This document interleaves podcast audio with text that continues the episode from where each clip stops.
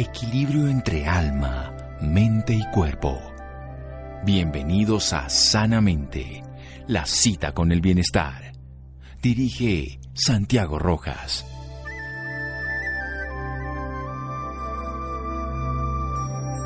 La felicidad aparece cuando lo que piensas, lo que dices y lo que haces está en armonía. Mahama Gandhi. Buenas noches, estamos en Sanamente de Caracol Radio, su programa de salud y siempre con su alegría. Sin embargo, también no siempre es fácil tener alegría para todas las personas, con felicidad, con bienestar. A veces nos echamos una cantidad de películas en la cabeza, nos contamos historias y generamos toda una cantidad de ideas que no son reales, pero que nuestro mundo interior tienen tal poder, porque lo estamos escuchando. Es como si nosotros fuéramos creadores de cine, pues esas obras serían maravillosas, pero no somos Steven Spielberg, no somos Agatha Christie o no somos cualquiera de esos Hitchcock, pero nos lo inventamos en la cabeza y terminamos generando un sufrimiento interno. ¿Qué hacer con esas películas mentales? ¿Cómo manejarlo para nuestra felicidad y alegría? Bueno, Pilar Ibáñez, nuestra invitada de hoy, es abogada de la Pontificia Universidad Javeriana y también del País Vasco. Sin embargo, no nos va a hablar desde ese lugar sino que se ha dedicado a otro tipo de trabajos en el que nos hemos reconocido, porque aquí la he podido entrevistar, hemos tenido la posibilidad de aprender de ella.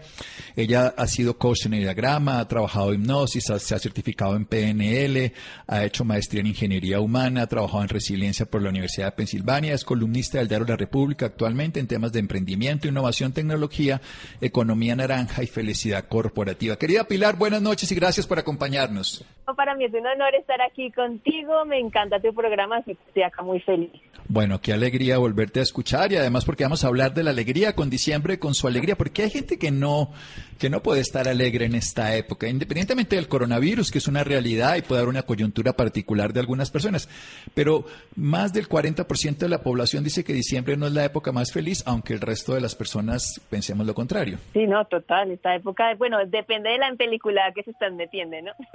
Estamos hablando de las películas. O sea, que ¿cuáles son esas películas que nos metemos en la mente? Yo me pongo una buena película, me pongo todos los de Navidad Bella y siempre me ha gustado y siempre me parece la época más bella del año. Sí, pues imagínate que, bueno, eh, de acuerdo a la Universidad de Pensilvania, nosotros tenemos como dos clases como de películas que nos hacemos en la cabeza. Unas que son unas buenas películas, como la que tú estás mencionando, que digamos que te haces tú, que a veces uno lo puede llamar también soñar despierto, pero desde una perspectiva, digamos, como positiva.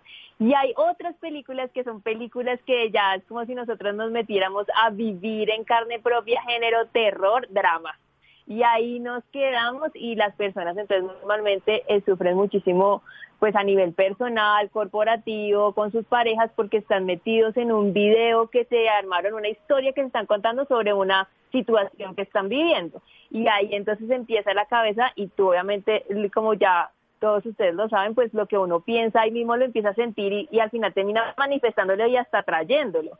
Entonces, esas son las películas que, que en realidad trabajamos y que nos ponemos como analizar qué es lo que realmente está pasando ahí, porque las que nos hacen felices, digamos, son más llevaderas, son fáciles de llevar y esas no tienen, digamos, que ninguna problemática porque la persona se está sintiendo pues absolutamente en armonía.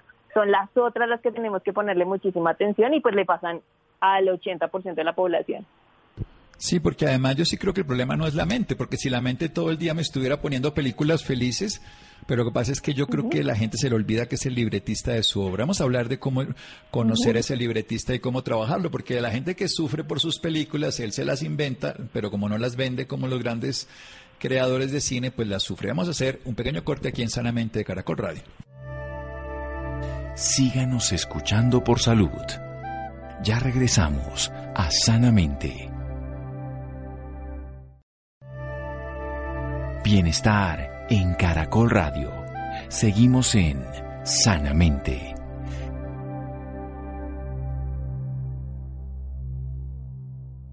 Seguimos en Sanamente de Caracol Radio. Pilar Ibáñez, nuestra invitada del día de hoy, con certificación en PNL, coaching, hipnosis y descodificación de células por altamente, certificación en coaching y diagrama. Además, ha sido aquí, participante de nuestro programa, tiene muchos tipos de estudios. Lo importante es su vida, su proceso, cómo nos lo enseña de una manera rápida, didáctica. Y siempre está hablando de las películas que hacemos en Navidad, dos tipos de películas. Unas películas que son felices, el 20% de la población, todo está bien, y otras 80% sufriente, donde ellos son sus propias víctimas, donde ellas generan los libretos en su contra, donde lo que es peor, o sea, no es otra cosa que estar sufriendo y viviendo de una manera inadecuada. Cuéntanos un poco cómo es la historia. Entonces, bueno, imagínate que a las películas mentales tienen algo muy chévere y es la, la investigación que se hizo sobre todo en la Universidad de Pensilvania, que yo lo que hice fue aquí como reproducir en un grupo chiquito de 500 personas y eso pasaba realmente, resulta que parece que las películas tienen como un nacimiento y viene de cierta forma de la forma en la que nosotros nos adecuamos a cómo, o cómo experimentamos o cómo observamos, digamos, el entorno. Entonces, yo no sé si alguna vez les pasó, cuando uno es muy chiquito, uno aprende mucho a que si es exagerado como que llama la atención de los papás. Y a uno de cierta forma como que se empieza a adecuar a que si por ejemplo digo que hay una araña en el baño nadie llega pero si uno dice que es una tarántula tan grande como un perro ahí está a los dos segundos alguien. Entonces uno de chiquito es decir ah mira si exagero llamo la atención y eso lo empezamos como a escalar porque empezamos a, a de cierta forma darnos cuenta que eso llama la atención a eso después más adelante se le juntan todo lo que es las suposiciones y las deducciones, porque como durante, digamos, en la universidad y en el trabajo sucede mucho que nos acostumbran mucho a no preguntar, porque si uno no si uno pregunta, eso quiere decir como si uno no sabe la información, es bruto y yo lo contraté para que usted ya supiera eso, entonces la gente se acostumbra a no preguntar. Entonces eso hace que necesitamos hacer atajos y empezamos a juntar cables y a deducir para tratar como de sobrevivir. Y ahí es donde viene el problema. Entonces mezclamos como las exageraciones más estas deducciones, suposiciones y a eso le adiciona cree que le leemos la mente a la gente. Entonces, este combo, así cuando se arma, es lo que hoy conocemos como las películas mentales cuando estamos hablando de ellas desde el punto de vista negativo, ¿no? Entonces, como ese como esa película mental que son películas, videos, rollos, cada uno le cuenta lo llama de una forma diferente, al final son las historias que nosotros mismos nos contamos en nuestra cabeza sobre lo que estamos percibiendo del, del entorno eh, externo o de la situación o circunstancia o cómo nos a veces nos estamos sintiendo. Porque una persona puede ser, por ejemplo, que se muera un ser querido y tiene una sensación y es una emoción, pero es un tema biológico, pero como no sabe que hay una emoción detrás, empieza a inventarse, no, eso es por tal cosa, y ahí viene toda la historia por no tratar de entender realmente lo que está sucediendo. Entonces, hay un tema ahí como de autoconciencia y autorregulación que es muy importante a trabajar. Bueno, esto es muy, muy importante hacer este tipo de historia de raíz, porque es que nosotros nos inventamos unas películas. Primero exageramos desde chiquitos para llamar la atención. Si lloramos más, nos ponen más. Si le decimos que el hermano es el culpable, pues entonces mejor nos tratan a nosotros. Luego en la vida, y esto tal vez para mí es el punto más importante en la historia de muchas personas.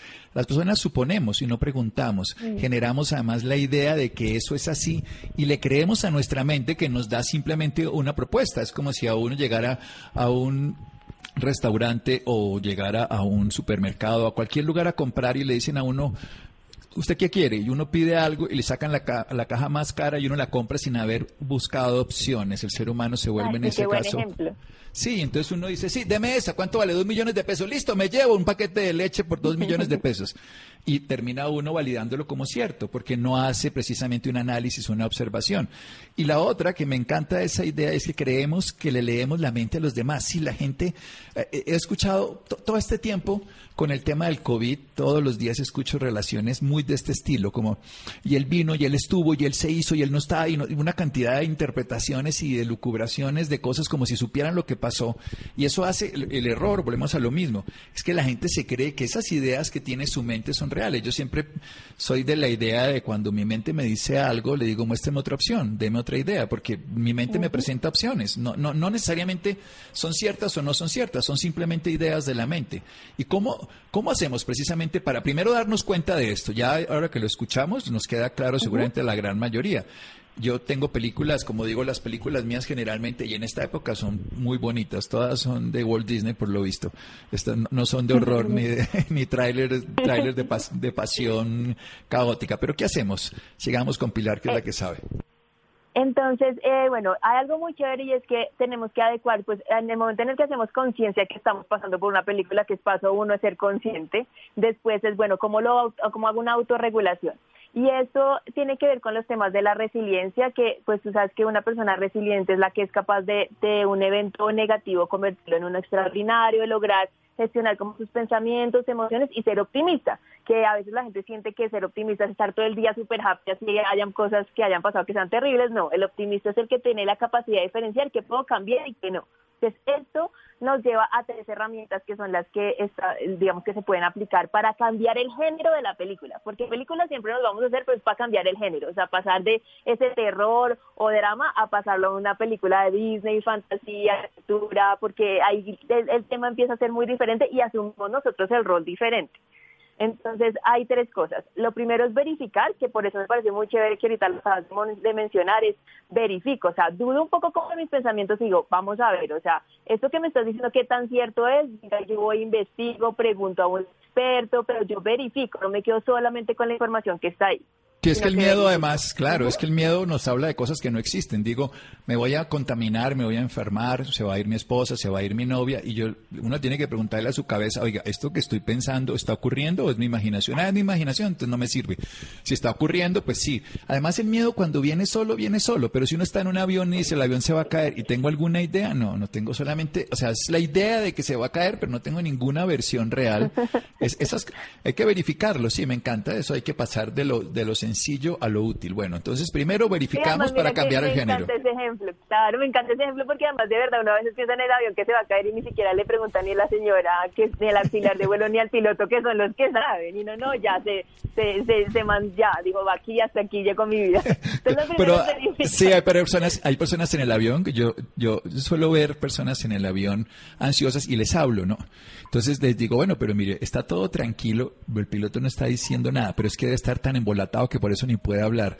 Entonces yo digo, bueno, cuando la mente es en peliculada, termina haciéndose unas historias, pero yo siempre, a mí el argumento que me parece muy sencillo es, bueno, siempre que la mente me está hablando, yo desconfío de que sea verdad. Yo solamente digo, es una propuesta, presénteme otra, es lo que yo le digo a la mente, presénteme otra, como, como un buscador de estos de Internet. Google. Entonces uno dice, quiero quiero viajar a Puerto Rico. Entonces eh, le presenta a uno una aerolínea. No, presénteme otra que esta está muy cara. Presénteme otra, presénteme otra, presénteme otra. Yo, así funciona yo con la mente. Deme otra idea, deme otra idea. Yo le echarlo a la mente en lugar de pelear con ella, porque creo que eso es perderle uno el tiempo con uno mismo, sino hablar. Deme otra idea, deme otra idea. No va a llegar, lo van a echar, le va a salir mal. No, deme otra idea, deme otra idea. Yo le digo así. Pero bueno, verificar. además eso tiene que ver con la segunda, que, me, que porque es totalmente de acuerdo con la segunda y es cambiar el observador eh, o sí, de cierta forma mirarlo, mirarlo por como por otro lado, como hacer como un, un, virar un poco desde la perspectiva en la que lo estoy viendo, porque mucha gente si te das cuenta más en los aviones siempre piensa la peor de las, de las situaciones y yo creo que en algún momento es porque nos adecuaron así, no, usted piense lo peor, así si pasa algo bueno, entonces ya eh, pues a ganar. Exagerar, volvimos al exagerar, no, pero yo ese, es un ejercicio que a veces es útil en ciertas personas cuando pueden tener control sobre eso, pero no cuando no pueden tener control, ¿no? Digamos en Claro, claro. Sí, porque uno puede exagerar y tener control para echar chistes. Por ejemplo, una persona exagerada en un chiste le sirve, pero para enfrentar la vida con exageración no le va a servir. Bueno, entonces tenemos ya dos estrategias, cambiar el género y verificar para cambiar al observador. Y el último es el último es tomar hacer un plan B o tener una alternativa que lo haga uno más feliz. Que era, digamos, cuando te estabas diciendo que me pareció maravilloso, deme otra opción. No solamente deme otra opción. Entonces, eso lo que hace es que uno no solamente se quede con una, una sola, como si la mente se volviera como demasiado en sí misma como en una sola cosa, sino que le muestra a uno como un espectro un poquito más grande. Y eso en el ejemplo cuando alguien te llama y te dice, tenemos que hablar. No, no, eso es en la película que viene después. Sobre todo si es la esposa o la novia para uno. la esposa, sí. Tenemos que hablar uno. Bueno, no, no, dígamelo de una vez ya, máteme. No, te teníamos una fiesta sorpresa. sí, total. Total, entonces mira que esas son las cositas que uno puede decir como, no, espérame, si no tengo toda la información, entonces pues tengo que preguntar y ahí es cuando uno verifica o tengo que mirarlos de otra perspectiva a ver si hay algo que yo no estoy viendo o tengo que tener una alternativa diferente que me ayude a ver como un espectro un poco más grande. Bueno, vamos a hacer un pequeño corte. Podemos utilizar. Maravilloso, Pilar. Vamos a hacer un pequeño corte y volvemos a desarrollar las ideas, sobre todo para que las podamos aplicar en estas películas navideñas de terror. Seguimos aquí en Sanamente de Caracol Radio. Síganos escuchando por salud. Ya regresamos a Sanamente. Bienestar en Caracol Radio. Seguimos en Sanamente.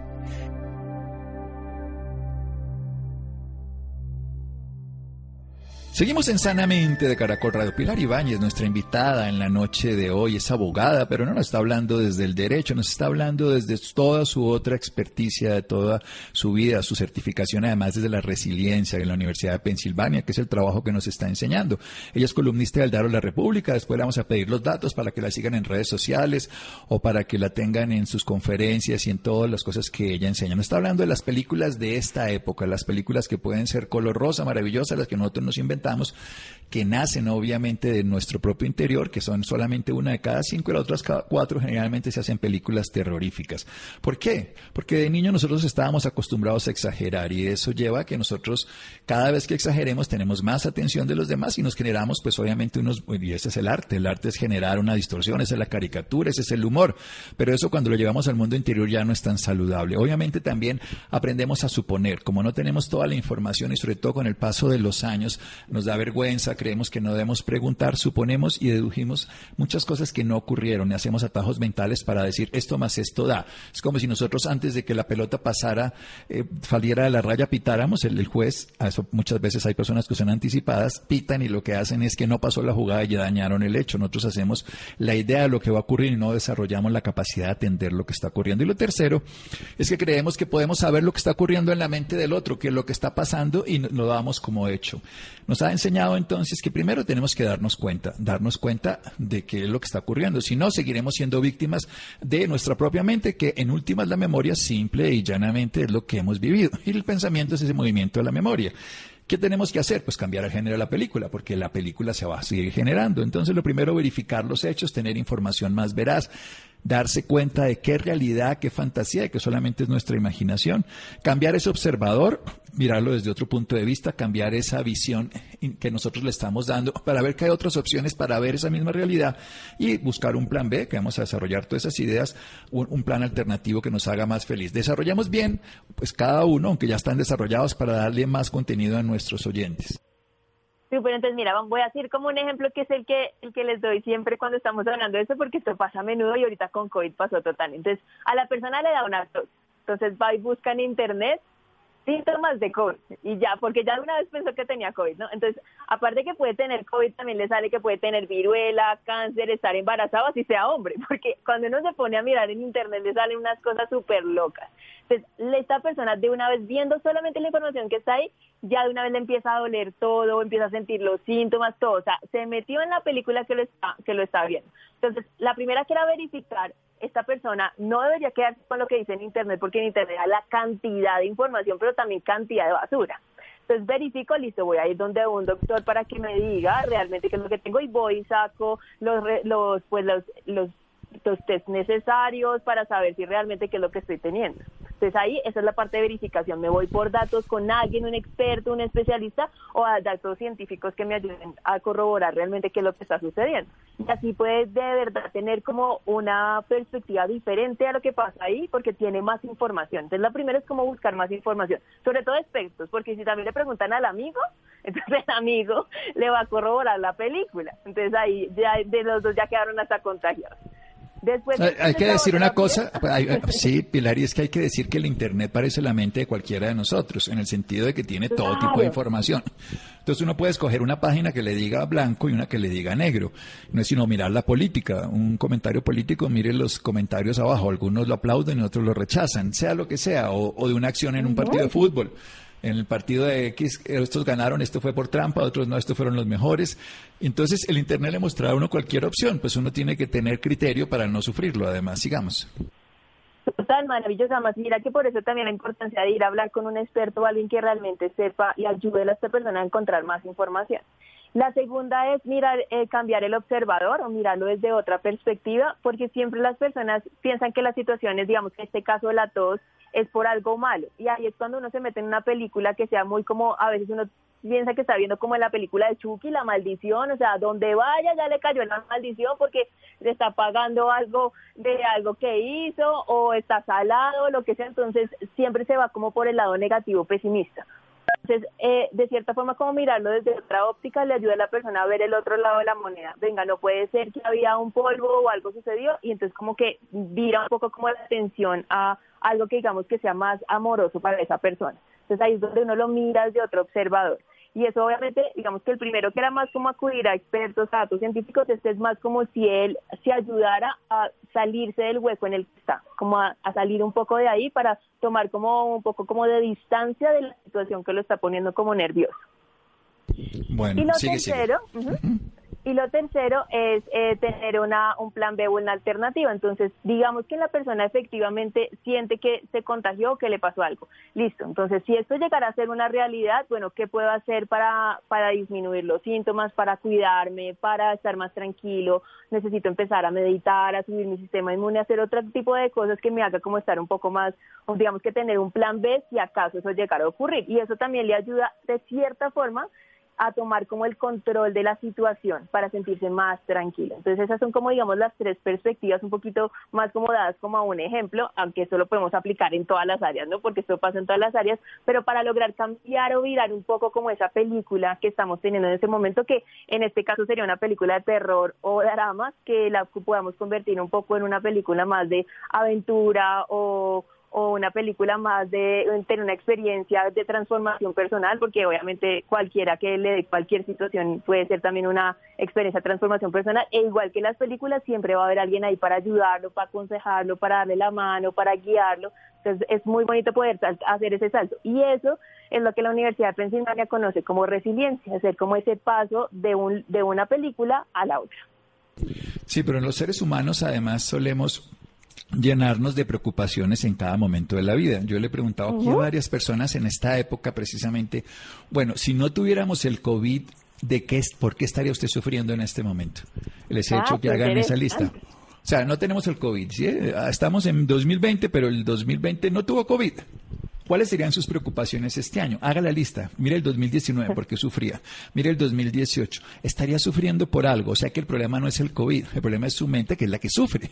Es la que se genera el sufrimiento ante lo que sea. No porque es que este año, no porque es que el año pasado, no porque es que la otra vez, no porque. Entonces siempre vamos. Entonces, si no cambiamos el patrón, que es el que exagera, que es el que supone, que es el que valida como cierto lo que no conoce, es el que va a terminar haciendo. Si no lo asumimos como que somos los creadores de la película y asumimos que podemos hacer un cambio, que buscamos el género, que verificamos, que cambiamos el observador, que buscamos un plan alternativo, pues vamos a seguir ahí. Una última recomendación, querida Pilar, y luego nos da sus datos.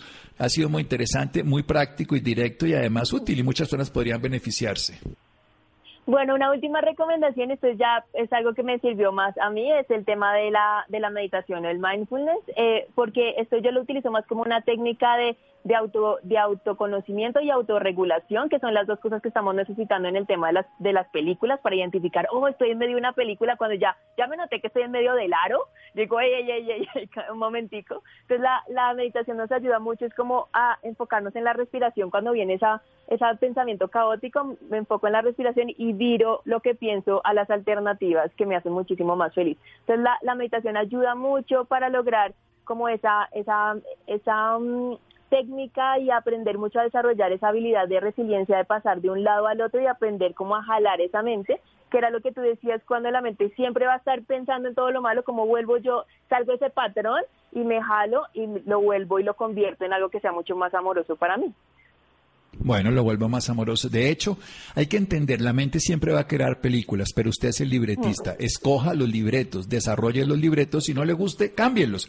Pero no pelee con ellos. Usted es el que los crea para que se agarra a pelear, para que coge a patadas la pared que se va a romper el pie, para que se pegan la mano si usted se va a romper los dedos. Entonces, más bien, vuélvase un libretista consciente, haga mindfulness, medite, gócese la vida, amen lo que hace, desarrolla o aprenda de Pilar. ¿Dónde podemos aprender más de Pilar? Pues eh, pueden encontrarme en Instagram como Pilar Ibanes Speaker. Ahí encuentran toda la información, tanto de las meditaciones como el TED, en el que vamos a estar hablando de las películas mentales. Bellísimo, bellísimo, Pilar. Qué, qué bonito y qué fácil además y qué directo y cotidiano, porque eso es lo que necesitamos. En esta época de complejidades debemos dejar de ver el problema afuera y saber que la solución está dentro y también el, el problema, o sea, la solución está pero lo primero que nos están enseñando y aprendiendo ahorita en este momento, descubramos que nosotros somos los creadores de ese tipo de película, nosotros somos los creativos, pues hagamos de cuenta simple y llanamente que hoy lo descubrimos y que hoy podemos empezar. Un abrazo, querida Pilar. Pilar Ibanes, obviamente en este caso sin la ñ que no existe, y en el Instagram, Pilar Ibanes con Z, y speaker y arroba Pilar. Y ahí pueden encontrar no solamente toda una cantidad de información, sino también una motivación precisamente para que las personas puedan aprender mediante talleres, en este caso de las películas y cómo cambiarlas. Un abrazo, querida Pilar. Muchas gracias, un honor estar contigo. Un abrazo a ti. Es un gusto para mí volverte a escuchar. Seguimos en Sanamente de Caracol Radio. Síganos escuchando por salud. Ya regresamos a Sanamente. Bienestar en Caracol Radio. Seguimos en Sanamente.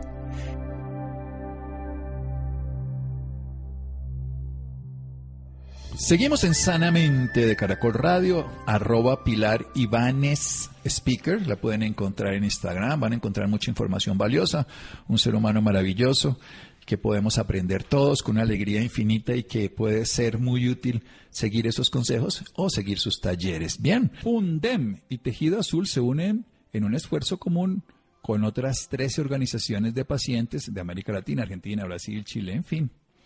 Una iniciativa para sensibilizar en Colombia sobre la hipertensión pulmonar y crear conciencia sobre la importancia de un diagnóstico temprano y sobre todo un tratamiento adecuado para esta enfermedad desde todo punto de vista. Rolando.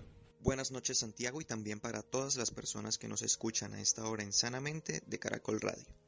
Fundem y Tejido Azul se unen en un esfuerzo común con otras 13 organizaciones de pacientes de América Latina, como Argentina, Brasil, Chile, Costa Rica, Colombia, Ecuador, México, Paraguay, Perú, República Dominicana y Venezuela, para iniciar la campaña El siguiente respiro. Una iniciativa para sensibilizar en Colombia sobre la hipertensión pulmonar, y crear conciencia sobre la importancia del diagnóstico temprano y el acceso oportuno y continuo a los tratamientos adecuados para esta enfermedad. Para hablarnos más del tema nos acompaña Diego Fernando Gil, ingeniero industrial y especialista en administración, quien fue diagnosticado con hipertensión pulmonar hace 24 años a causa de una cardiopatía congénita, que desde hace más de 6 años trabaja de forma voluntaria como presidente de la Asociación Tejido, Tejido Azul. Diego Fernando, buenas noches y bienvenido a Sanamente. Buenas noches, muchísimas gracias eh, por permitirme estar en este espacio. Primero que todo, cuéntenos qué es la hipertensión pulmonar. Bueno, la, gracias eh, por esa pregunta, es tan importante como ese punto de arranque. La hipertensión pulmonar es justamente un tipo de presión alta que afecta a las arterias de los pulmones y el lado derecho del corazón. Eh, lo que sucede allí es que eh, las pequeñas arterias que tenemos en los pulmones, normalmente llamadas arteriolas pulmonares, eh, se estrechan, se bloquean o se destruyen. Y esto dificulta el flujo de sangre a los pulmones y eleva la presión arterial en las arterias pulmonares. A medida que esa presión aumenta, la cavidad inferior derecha del corazón, es decir, el ventrículo derecho, tiene que empezar a trabajar mucho más para bombear la sangre a los pulmones. Esto finalmente causa que el corazón, que es un músculo, se debilite y empiece a fallar. Eh, esta es una enfermedad que eh, se considera una afección grave, empeora progresivamente y es potencialmente mortal. Eh, no tiene cura, eso es algo que es de gran preocupación para la comunidad que, la padece y estamos pues en la búsqueda de tener acceso a los tratamientos para eh, ayudará a disminuir los síntomas para mejorar la calidad de vida. En su caso, ¿cómo fue detectada esta enfermedad? Bueno, yo soy paciente diagnosticado hace 31 años, yo tengo 39 años. Eh, fue un proceso realmente muy largo porque eh, en ese proceso, desde la sospecha hasta el diagnóstico efectivo fue más o menos alrededor de unos seis años. Eh, inicialmente eh, lo que lo que vieron en, casa mis padres era que yo tenía una parte del tórax como que sobresalía, la parte donde se ubica el corazón, Entonces eh, ellos eso les empezó a generar inquietud. Empezamos a ir a consultas, pues me empezaron a llevar a consultas con, con el médico, con el pediatra, y se hablaba que yo tenía una cardiopatía congénita, es decir, una, algo que estaba pasando en mi corazón eh, de nacimiento. Se decía que era un soplo en el corazón, así lo llamaba mi mamá pues en sus propios términos. Eh, fueron, fueron pasando los años, pero más allá de, eso nunca se llegó a ningún diagnóstico. Fue alrededor de, de unos cinco años y medio después de haber observado eso en mí, que yo tuve un síncope, un desmayo eh, en una actividad en el colegio, teniendo siete años de edad. Eh, estaba ayudando a una de mis maestras a levantar una mesa en una actividad recreativa y en ese esfuerzo me desmayé. Eh, sentí que se me iba el aire. Eso fue todo un caos porque mis compañeros en el colegio no sabían qué era lo que estaba pasando yo sentía que no podía respirar, me sentía completamente asfixiado. Eh, entonces fui a consultar eh, de nuevo al médico y me hicieron un examen que hoy en día se considera el, el, examen, el gold standard, es decir, como ese, ese, esa prueba dorada necesaria para diagnosticar a los pacientes con hipertensión pulmonar. Me hicieron ese cateterismo cardíaco y ahí fue donde finalmente pudieron eh, darse cuenta que yo padecía esta enfermedad. Hablando desde su experiencia, ¿cómo vive un paciente con hipertensión pulmonar? La cotidianidad es relativamente compleja. ¿Por qué razón? Porque todas las actividades que son habitualmente normales para cualquier persona pueden generar dificultad para un paciente con hipertensión pulmonar. Es decir, actividades como caminar, actividades como ducharse, actividades como cambiarse de ropa, actividades que son muy sencillas, pueden representar casi que un ejercicio maratónico para un paciente con hipertensión pulmonar, ¿sí? Entonces eso lo hace, lo hace complejo, incluso por ejemplo subir escaleras, eh, levantar cosas relativamente pesadas, ¿sí? Eh, esos sobreesfuerzos no los puede hacer un paciente con hipertensión pulmonar, hay una fuerte limitación a realizar actividad física, ¿sí? es una sensación todo el tiempo de falta de aire, de disnea, de fatiga, de ahogo. Se siente que el corazón, incluso estando en reposo, por ejemplo, viendo televisión, leyendo la revista, sentado o acostado, uno puede sentir que ese corazón late de forma muy rápida. Eh, hay sensación de dolor en el pecho. En algunos casos eh, se pueden generar inflamaciones o edemas en, en los tobillos, en las piernas. Eh, la falta de oxigenación también genera que eh, muchas veces las uñas se tornan de un color como azulado, los labios, eh, parte también como de las orejas. Eh, eso, eso es como la, cotidianidad. Hay pacientes que de pronto no desarrollan esa apariencia, como la estoy mencionando, de, de, tornarse como muy azulados por la falta de oxigenación. Entonces, es complejo también ante, ante la sociedad eh, que uno tenga como cierta aceptación en el sentido de que eh, la gente lo vea a uno como, como si uno no tuviera absolutamente nada, ¿no? Lo cual uno pensaría pues que es positivo, ¿sí? Pero eh, de pronto se considera también como una enfermedad invisible precisamente por eso. Nadie, nadie se da cuenta realmente lo que está pasando dentro del organismo. los pulmones obviamente van perdiendo esa capacidad de, de inhalar eh, o más bien de, que se oxigene el cuerpo de una manera eh, permanente y continua y eso va generando unos estragos muy grandes a nivel eh, de los órganos, en especial el corazón. ¿Existe en la actualidad algún tratamiento para esta enfermedad?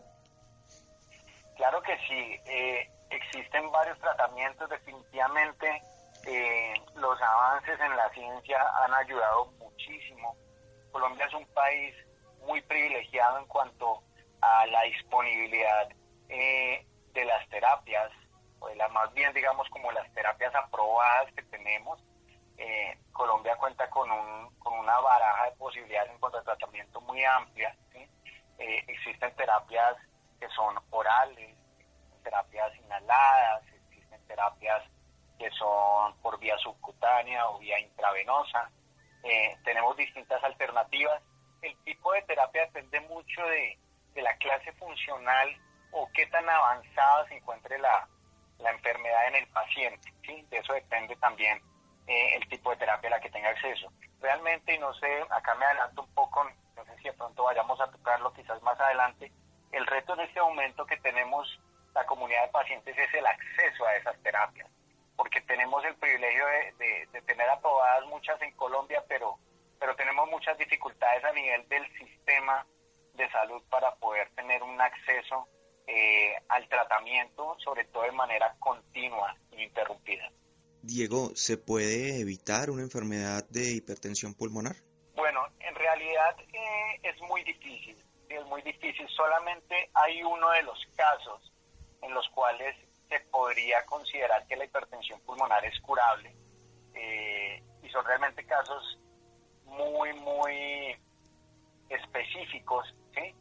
Eh, es la enfermedad, eh, es más bien la hipertensión pulmonar causada por tromboembolismo pulmonar crónico. Ese es el único tipo de hipertensión pulmonar, el que es causado por tromboembolismo pulmonar crónico, es la única que podría ser curada eh, a través de un procedimiento de tipo quirúrgico.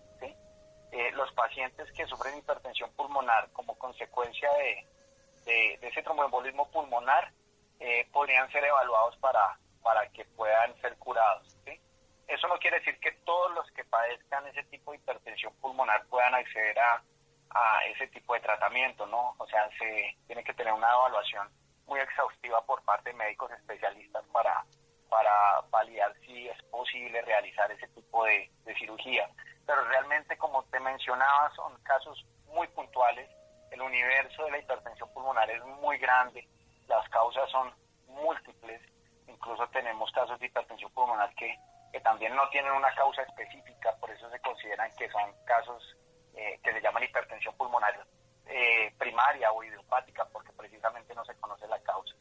Entonces, en la gran mayoría de los casos, de los casos no eh, puede ser eh, curada.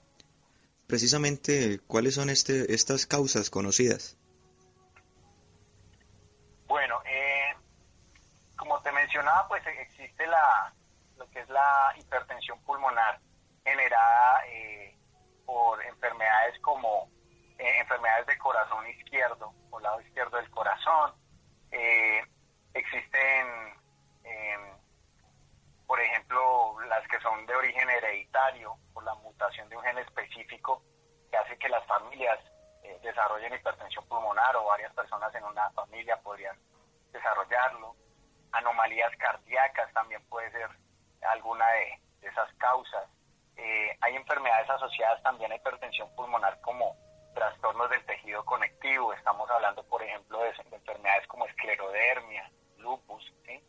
pacientes con estas enfermedades podrían llegar a desarrollar hipertensión pulmonar, pacientes, por ejemplo, con infecciones por VIH eh, o enfermedad hepática crónica como la cirrosis y pueden desarrollar hipertensión pulmonar. Eh, también pacientes que padezcan enfermedad pulmonar obstructiva crónica, más conocida como EPOC, eh, pacientes con fibrosis pulmonar, con apnea del sueño, en fin, como como se pueden dar cuenta, eh, pueden haber muchas causas o condiciones asociadas a, a hipertensión pulmonar. Ahora hablemos sobre esta campaña del siguiente respiro. Cuéntenos un poco más sobre, sobre lo que trata. Claro que sí. La campaña El siguiente respiro es una iniciativa de 14 organizaciones de pacientes de hipertensión pulmonar de toda Latinoamérica. Lo que buscamos con esta campaña es que eh, podamos educar y sensibilizar a la comunidad en general en torno a esta enfermedad que es poco conocida, es una enfermedad con una prevalencia baja, por eso se considera rara. Es una enfermedad que es crónica, que es progresiva, eh, que impacta definitivamente de una manera contundente la calidad de vida de los pacientes y de sus familias. lo que buscamos con esa campaña es precisamente eso, eh, que esa conciencia llegue a la mayor cantidad de gente posible.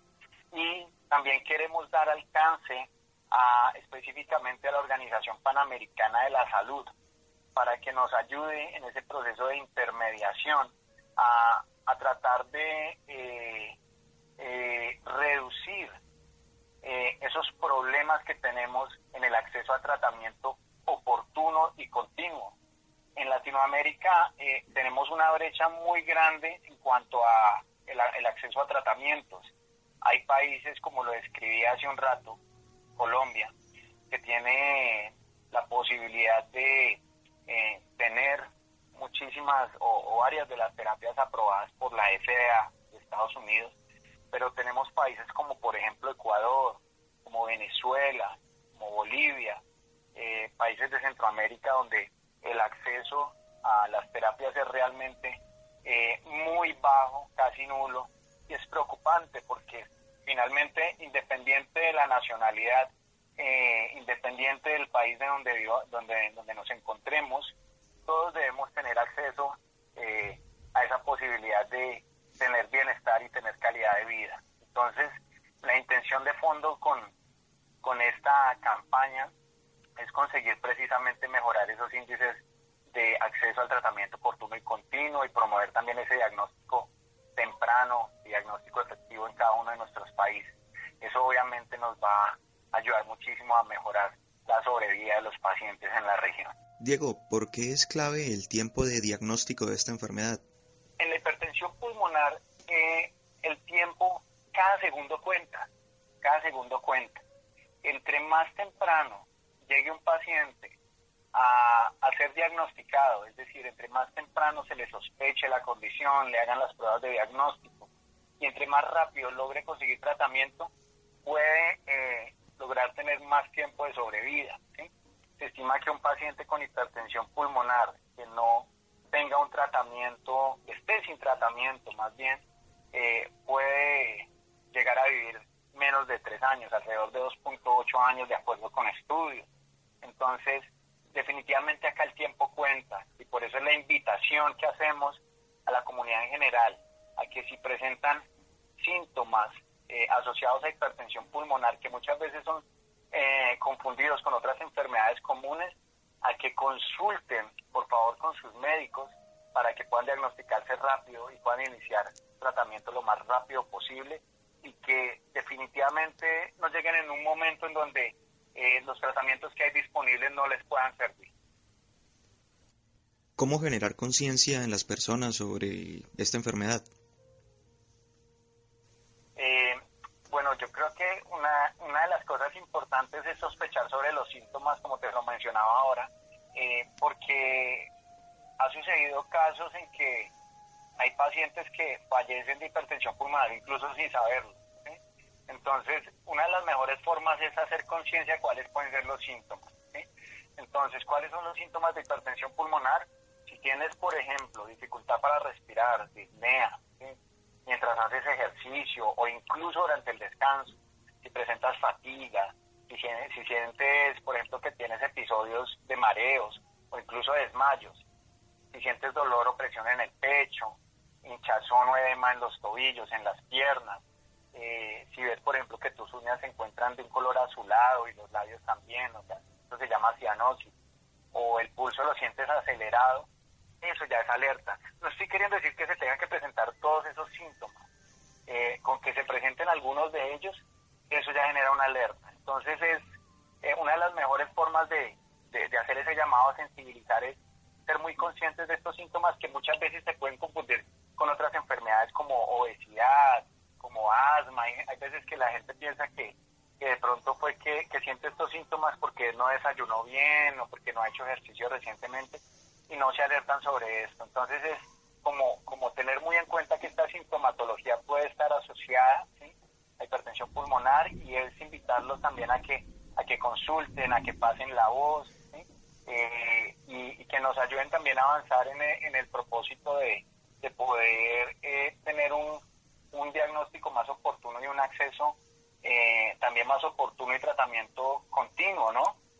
a la comunidad de los pacientes que sí la padecen. Precisamente, Diego, ¿cómo nos podemos vincular a esta campaña El siguiente respiro? Bueno, es una excelente pregunta. Eh, la mejor forma de vincularse a esta campaña es a través de nuestras redes sociales. Nos pueden encontrar en nuestras redes sociales en Colombia como Asociación Tejido Azul y Fundem. Nos encuentran por Facebook. Eh, allí en Facebook estamos compartiendo desde el mes de octubre distintas piezas informativas, más que todo videos, videos muy cortos, eh, sensibilizando sobre la hipertensión pulmonar y también van a encontrar eh, el link para acceder a la petición que está en la plataforma change.org. en esa petición pueden firmar y respaldarnos en esa solicitud que estamos haciendo a la Organización Panamericana de la Salud. ¿sí? Y obviamente pueden compartirlo con la mayor cantidad de personas que puedan, ese es el propósito, de esa forma pueden sumarse a esta causa y, créanme que eh, en ese propósito también de difundir nos están ayudando a que más personas puedan diagnosticarse más rápido y que puedan sobrevivir eh, ante esta enfermedad tan compleja. Finalmente, Diego, un mensaje propiamente, valga la redundancia final, para todas las personas que nos escuchan a esta hora. A que tengan en cuenta que la hipertensión pulmonar es una condición que la puede padecer cualquier persona sin distinción de, género, de edad, de nacionalidad.